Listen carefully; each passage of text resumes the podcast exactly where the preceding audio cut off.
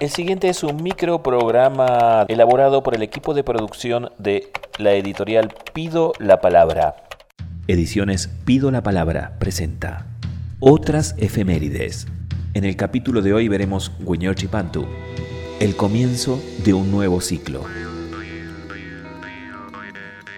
Entre el 18 y el 24 de junio de cada año, en el hemisferio sur, es el momento en que se produce la renovación de la naturaleza y el inicio de un nuevo ciclo. Es lo que la ciencia oficial llama solsticio de invierno, por el cual se produce la noche más larga del año.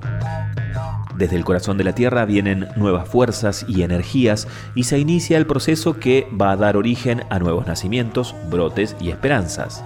Es el verdadero inicio del año para quienes habitamos el sur del planeta, así como lo es en el mes de diciembre para quienes habitan al norte de la Tierra. Entendiendo que ese es el ordenamiento natural de la vida, el pueblo mapuche, igual que otros pueblos originarios, celebra este momento con una ceremonia conocida como Chipantu o Huechipantu, la nueva salida del sol. El día 24, en el momento del Guiñelfe, o lucero del alba, se golpean los troncos de los árboles frutales para despertar su savia.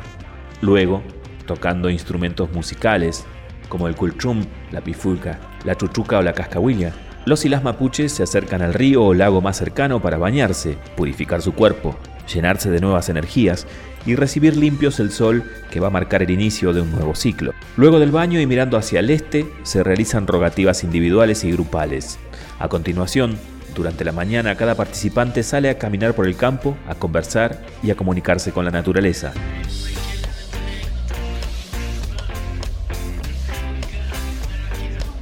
En esta ocasión también las familias se reúnen alrededor del rehue, comparten su alimento y danzan para celebrar.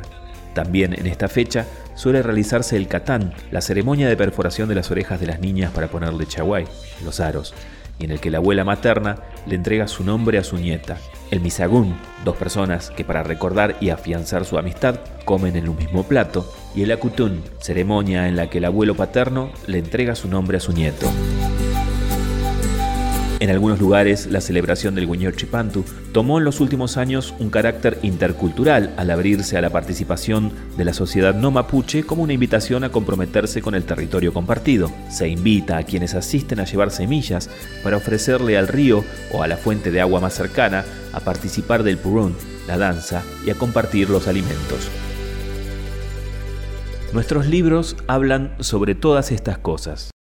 Intentan ayudar a que circulen otros conocimientos, otras cosmovisiones, otras miradas. Tratamos de contar las historias negadas, las historias ocultas. Recorre nuestros libros, usalos. Ayúdanos a difundirlos. Búscanos en nuestras redes sociales. No dejemos de estar en contacto.